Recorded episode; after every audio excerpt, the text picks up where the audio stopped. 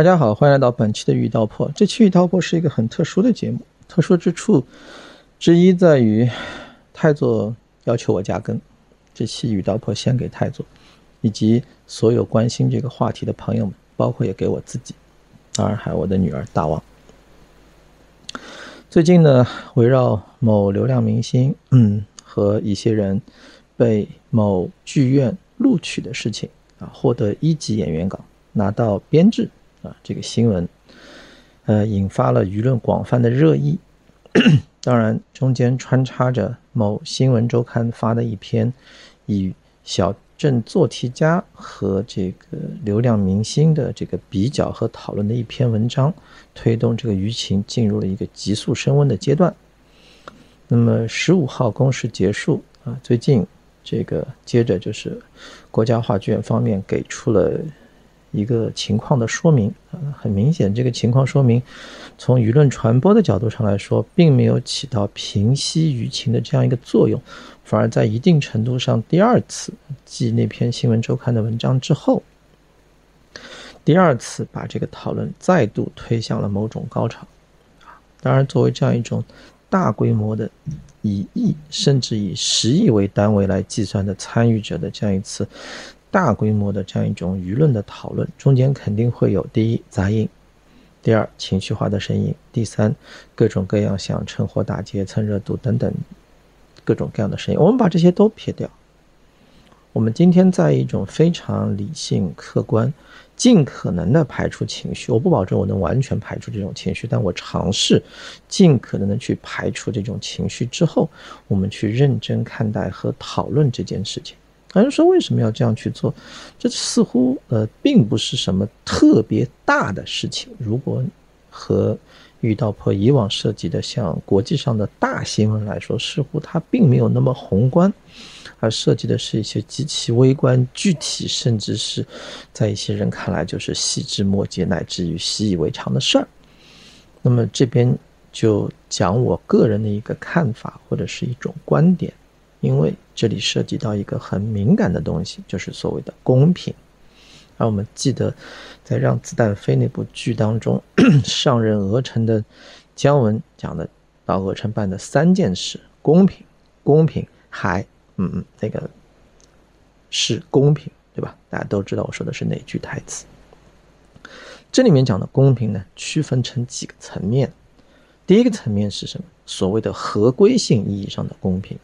就是说，有人啊做了一件事儿，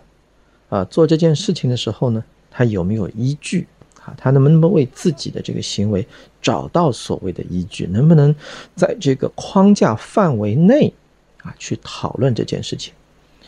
那么就录取这件事情而言，这次。发的那个声明啊，就是一个很典型的例子。他从合规性的这个框架上来说，就是根据他认为的这一套流程啊，调查下来的结果，客观上不存在所谓啊不合理之处，没有违纪违规之处，至少到目前为止的调查结果。但是呢，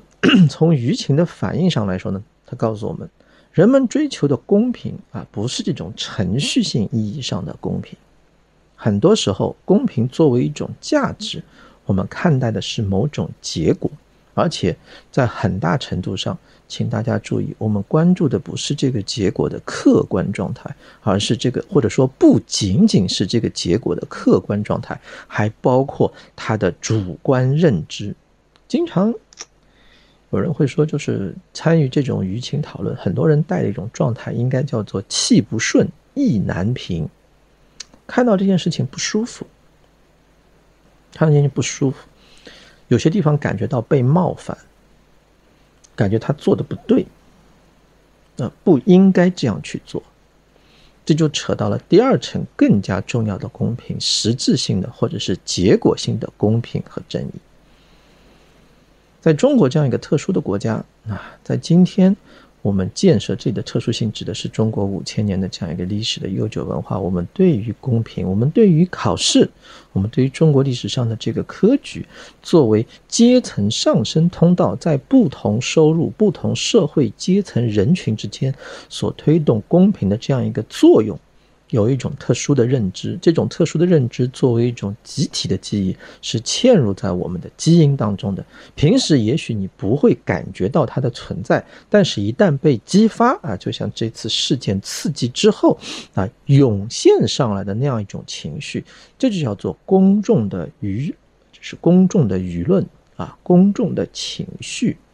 啊，这种情绪和舆论，你可以说它是非理性的、不科学的，有各种各样的不完美之处，但它是一个客观性的存在，而且有它更强的合理性。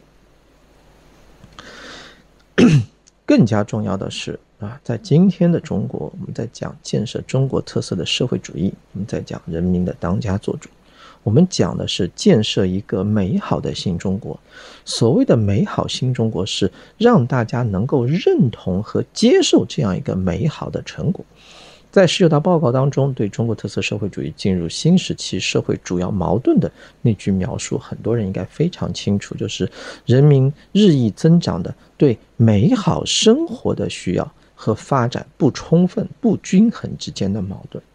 而在人们对于美好生活的需要当中，在十九大报告当中也明确识别出这种美好生活的向往或者是需要中间包含的一个要素就是公平，公平，还是公平，不说它是全部，也不是它是唯一，但它是相当的基础，相当的重要，相当的关键。离开了它，很多东西也就免谈。有鉴于此。所以在网上关于这件事情的讨论当中，很多人会认为这件事情在一定程度上关乎国本。有人说这是啊危言耸听，有那么重要吗？但可能只是某一个个案等等这样一些讨论。但事实上，这恰恰是大众的基本认知，是群众的心声啊！这种心声必须得到重视，必须被尊重，必须得到有效的反馈。我在微博上写过一段，反映的是我对这一类事件的一个基本的认知。如果一种现象，如果一种做法，如果一种程序，被这个社会的大多数人认为是不公平的，是不公正的，它导出的一个结果是不好的，大家是拒绝认可、不愿意去接受的。但是的整套做法。规则却符合规定，是合规的，那么这种被合规化的不公平，就是最大的不公平。对于一个社会来说，有这样的不公平不是问题。为什么？这就是所谓的矛盾：人民日益增长的对于美好生活的向往和发展不充分、不均衡之间的矛盾。不公平被合规化。就是发展不充分、不均衡所客观导致的结果之一。我们需要有效的去面对它，然后着手去改进它。当然，这东西不可能是一蹴而就的，一夜之间就彻底翻掉整个这种被合规化的不公平。它涉及到复杂的、微妙的、重要的、系统性的利益调整等等诸多这一切。但我们要正视它的存在，不能无视它，甚至蔑视它。这毫无疑问是不对的。所以呢，为什么会大家觉得啊，这样的一个流量明星啊，通过这样一个考试获得一个国家剧院的编制，它是不公平的？首先，最核心的一点就是在中国这样一个社会。大家本能的、发自自内心的信任、确信，我们要走向建设一个美好的社会主义国家的时候，我们其实是拒绝赤裸裸的赢者通吃的。包括胡锡进在内的很多人，在这个微博上也讲了啊，他非常均衡，带着他特色的中肯分析了这件事情。就是说，从他的分析文章当中，你可以看出，你很难说就目前。就编制考试这件事情，说有错或者任何一方有错，但是双方确实起了冲突。其中一个什么，就是当我看到流量明星已经在市场经济活动中获得了天价的、超出常人想象的、难以获得的财富之后，他跑过来，进入到一些其实是留给其他阶层上升通道当中去挤占资源，去挤占资源，而且是在这样一个这件具体的事情，在当下的中国这样一个非常具体的时空环境下发酵，有它特定的背景。大家谈到的内卷也好，已经被统计数据证明的，在青年人群当中存在的相当高的失业率的数据也好。日趋艰困的这种公务员的考试数量极其庞大的，为这种考试用各种各样的考试，不管是考编制、考各种各样的岗位，不论是演员岗，为了那些考试在那辛辛苦苦的在那准备着，同时并不拥有同等社会资源和经济收益的普通民众而言，他们看到的是，在他们面前，一个东西被拿走了。这个东西的减损，对这些人群来说有着巨大的边际效应，心理上的冲击极为明显。而对于获得的那一方来说，就感觉你要这个，要这个，要这个，我都要。经常有人说，有些人太过优秀，走自己的路，让他人无路可走。唉，这种带着调侃的话的背后，其实还有另外一层含义。如果你真的决定要走向这样一个方向，你要成为那种真正意义上能够通吃的赢者，那么你要极其的过硬。你要极其的过硬，你在赢者通吃的过程中的每一个关键节点，你做的这个程序能够经得起放到阳光下的公开的讨论和各方的检验，并且得出一个至少是让大多数人不出声反对的这样一个结果。显然，在。这次事件当中涉及的当事方，并不完全满足这个条件。啊，现在对他的讨论很明显，并不仅仅局限于 剧院编制考试那一幕啊，即使在那一幕中，也有很多的细节，在很多人看来可能是并不构成违规的这样一些细节前后的冲突、碰撞、差异。对，这就是今天中国的老百姓。在共产党成功执政一百年之后，带领大家走到今天之后，大家在享受着今天的生活，同时希望过上更加幸福美好生活的过程中，对美好生活所提出的执着，甚至某种执拗的要求，这就是一个客观现实。更不要说大家还在讨论什么，你的这一路成长，这东西是有连锁效应的。因为这件事情诱发不满之后，你整个人，因为你居于高位，你在流量经济的生态当中，你收割了太多的收益，你不仅是站到了一般的高位，你站到了某种意义上金字塔的一个顶尖。这个时候，你所有的成长历程当中的关键环节，都会自动进入到聚光灯、显微镜下进行细致的推敲。那么这个时候，包括像中考当中。基于自主招生的方式所获得的这样一种优势的地位，自然就会引发人们的讨论。人们会认为这样做是不公平的。如果不是因为你之前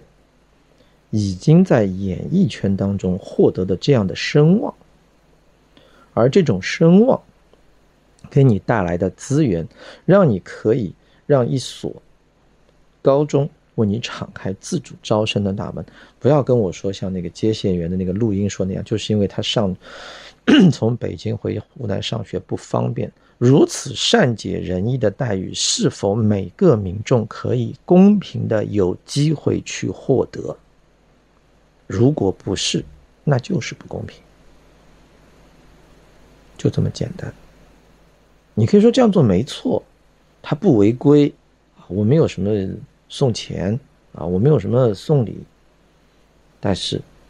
这本身就是特权的一种，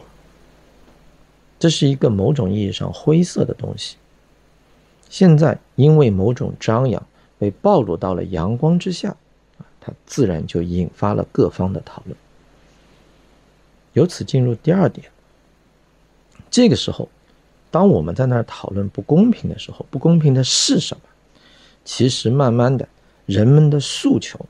指向的，说实话，真的不是个体，真的不是这个个体，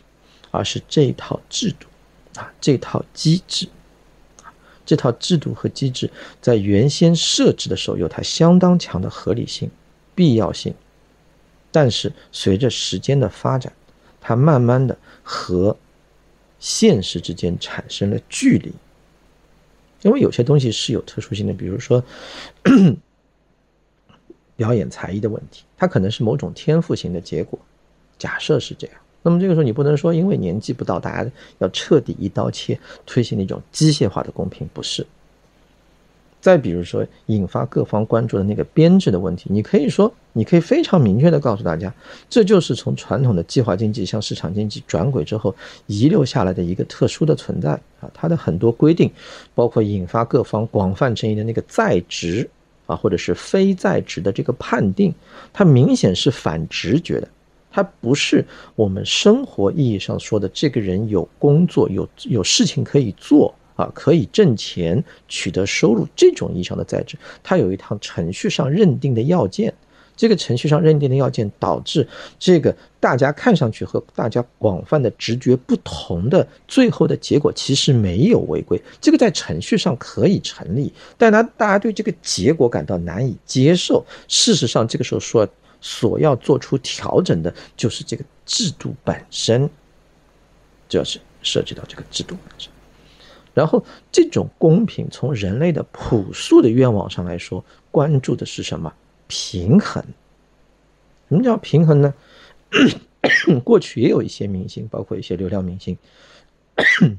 跟这个国家剧院建立了这样一种工作的关系，但他没有获得编制，啊，他是以合同制的这样一种形式。啊，去取得这样一份工作的，甚至他连合同都没有，他可能就是在国家剧院推出一部剧的时候，他作为演员被邀请回来加盟这个剧组，然后进行演出啊，然后凭借他的演技也好，他的流量也好，为这部剧带来他特殊的贡献，这一切大家都认可。需要指出的是，很多人认为这是妒忌，这不是妒忌。大家感到奇怪的是，你明明在这个条件上发展的已经非常好。你已经取得了所有几乎你在这个条件当中已经取得的东西，你为什么还要来挤压别的东西？你为什么要带着一种？当你在挤压别的东西的时候呢？你和走在那条轨道上的人相比的时候，你遵循的程序还不太一样。中间有一个视频，说一遍，这个视频是被辟谣的，但是这个视频。之所以广泛传播，就是大家对那个画面投射出来东西解读出了某种意义，尽管这个解读其实是错的。就下面有人在那儿待着，啊有人从上面这条小道走过去了。后来人家辟谣说，其实那考生就是走那条道的，那下面就是围观群众，啊，不是特别为这个考生开辟了一条路。没错，你证明所有人公平的。都可以从哪条道上去走，然后公平的被同一把尺去量，然后公平的得到这个结果，在此过程中的每一个细节都可以经得起民众的检验，没有问题。就像我一开始看错了啊，相信了这个东西，以为是有问题的，结果啊，我发了，发了以后有人告诉我说这不对的啊，其实你你被误导了，其实怎么样怎么样？那行，我把那内容贴出来，然后校正之后，行，大家说 OK，那这个就接过去了。对吧？我看错了啊，我被误导了，我承认我被误导了。那确实不存在不公平。行，这个问题是可以讨论清楚的，这个问题也应该被讨论清楚。做这个视频，嗯，我的老婆太做，我我太太发挥了非常重要的作用。嗯，她对此感到非常的气愤。她是一个。情感非常细密的女性，她告诉我们，她跟我说：“你一定要录一期视频去讨论这个问题，指出这种不公平，即使它是非常小的、非常个案的，其实大家都知道，并不是那么的小，也并并不是那么的个案。它的影响是非常深远的。它是一个示范，它是一个范例。我们在讨论这个东西的大纲，的时候你一定要讲这样几点。首先，他树立了一个怎样的榜样？他想传递，通过这个榜样传递出一个怎样的信息？这个信息会对年轻人产生怎样的影响？这种影响对现在可见的将来以及更加长远的将来，中国的发展会产生怎样的影响？我仔细想了，他说的是有道理的。我们是要传递这样一种流量明星，通过流量或者其他方式就可以赢者通吃的信心，这种这种这种目标吗？我们是希望鼓励和引导所有的年轻人，包括那些未成年，每个人都是从未成年逐渐成长起来的，他们的家长去看说，这才是你们的榜样。这才是应该去投入精力、去认真的去去去做的、去执着去争取的这样一种东西吗？我们是要传递这样一种价值信息和观念吗？如果是，我无话可说；如果不是，那很明显啊，我们需要传递出正确的信息，树立正确的榜样，对吧？第二，它会产生怎样的影响？有人在这个微博上讲说，这是动摇国本，他把它和中国古代历史上的这个科举弊案相提并论，就是说这危言耸听。但它具有象征性，为什么具有象征性？因为那个剧院大家非常看重它，我相信看重那个剧院的人当中，大多数不是话剧迷，包括我本人在内，大家看重的是什么？大家看重的是这个剧院前面的两个字“国家剧院”。国家，你顶着这两个字的这么一个机构，一级演员岗，相当宝贵的资源，你如何进行一种分配？有没有意识到国家剧院的这种招人，也是代表着国家的一种行为？合规与否，规则的操作合规不违反你自己确定下来的游戏规则，那只是最初步的要求。民众的观感有没有考虑到？有没有做出更加怎么说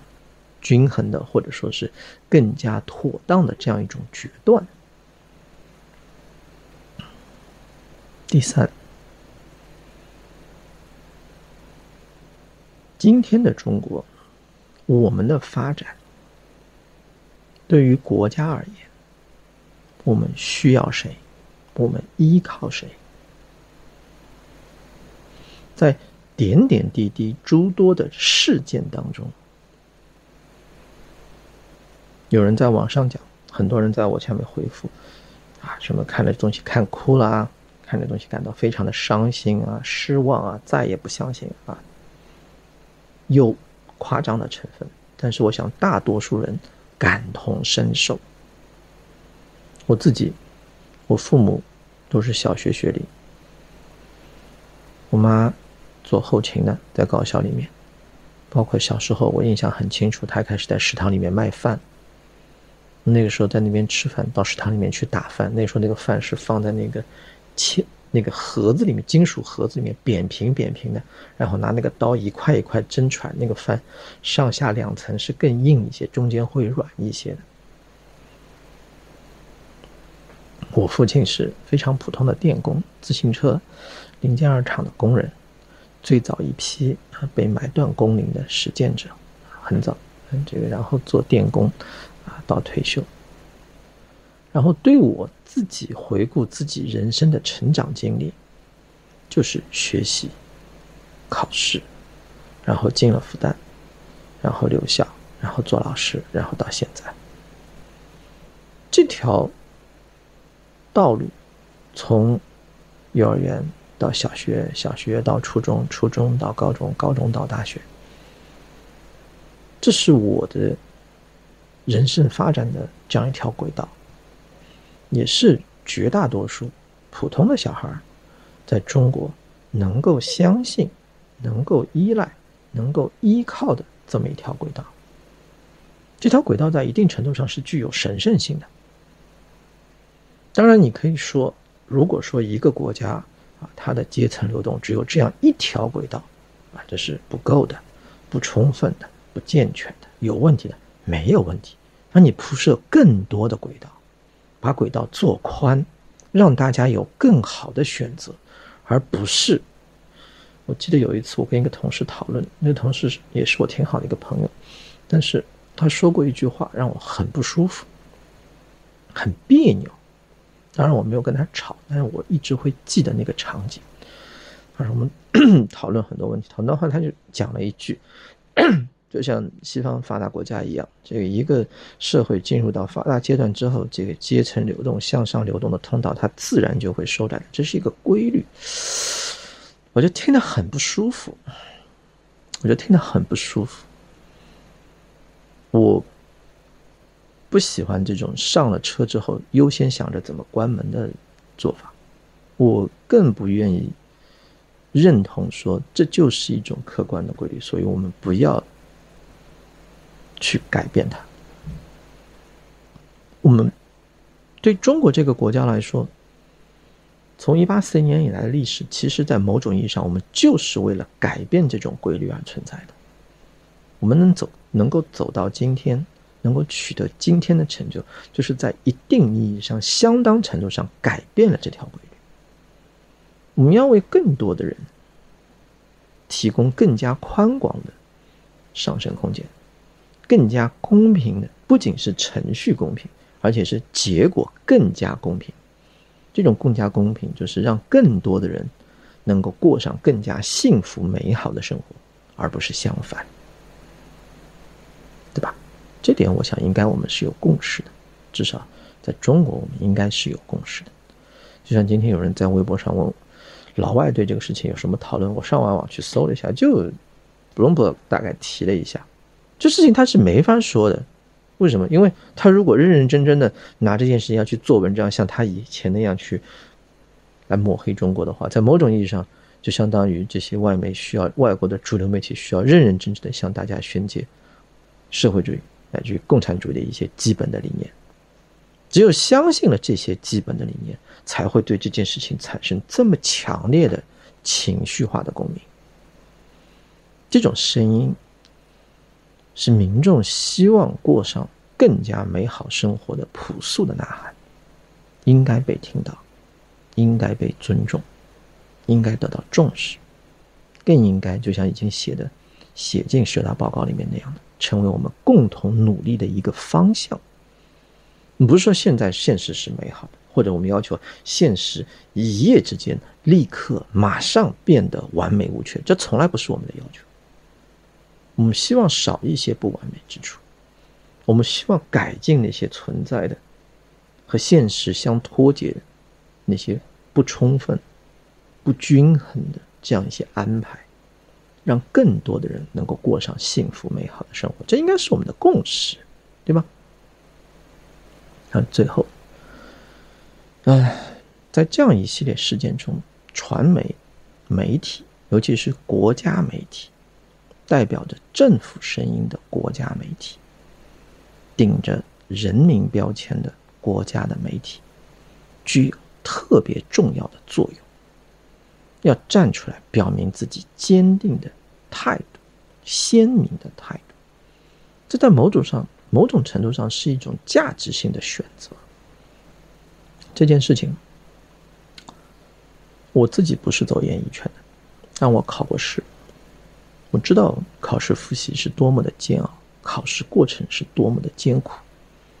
从这个战场上搏杀出来，是多么的不易。不同的人有不同的才华，不同的才华应该在不同的标准中加以衡量，和拥有相近才华的人相互竞争，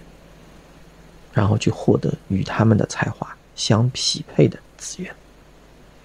啊，这些资源可以是市场上的资源，可可以是国家拨付的资源，但这种资源拨付的过程，最后出现的分配的结果，应该是公平、公平以及公平的。而这种公平，一方面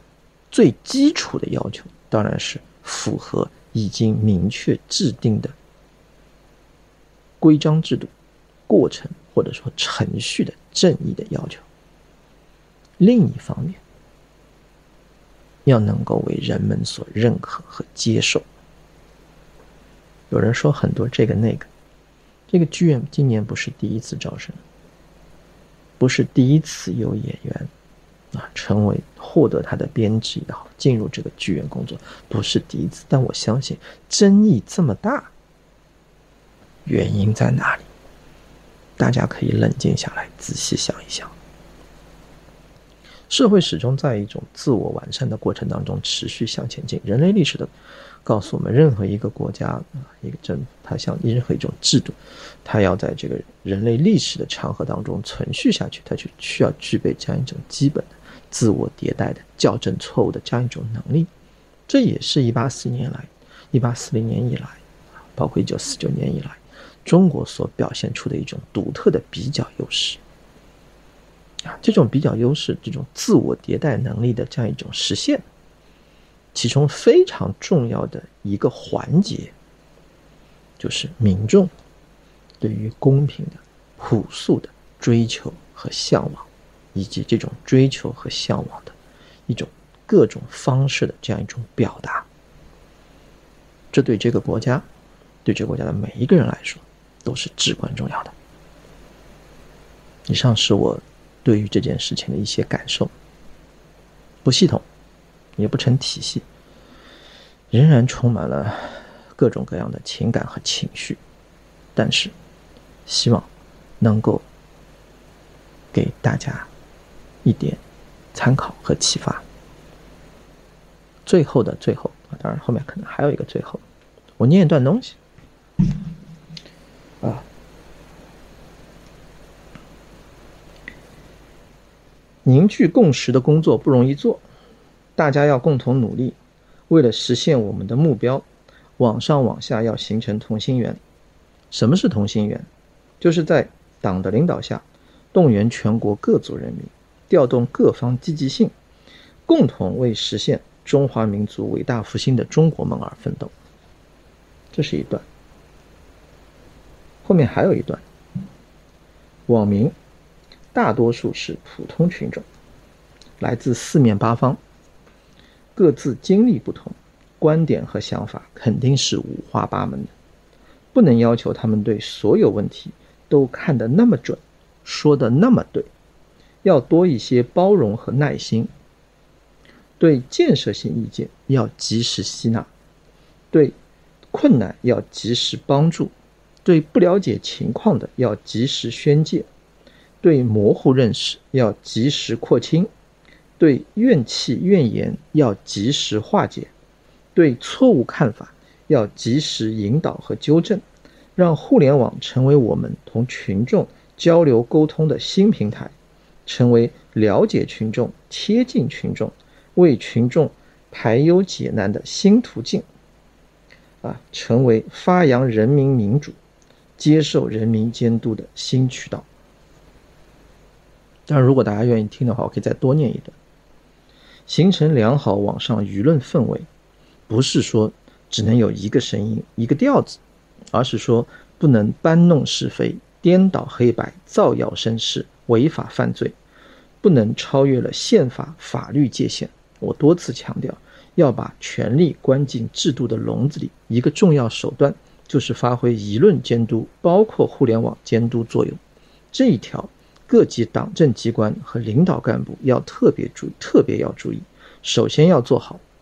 对网上那些出于善意的批评，对于互联网监督，不论是对党和政府工作提的，还是对领导干部个人提的，不论是和风细雨的，还是忠言逆耳的，我们不仅要欢迎，而且要认真研究和吸取。二零一六年四月十九号开过一个非常重要的网络安全和信息化工作座谈会，会上党和国家领导人发表了重要的讲话，这是讲话中的一部分。有兴趣的大家可以去看讲话的全文。今天就讲到这儿，最后的最后的最后，再一次感谢太座，将这段一语道破，将这期的一语道破献给太座，以及所有关心、爱护、热爱这个国家的人们，让我们为共同的目标共同努力，贡献我们自己的力量。谢谢大家。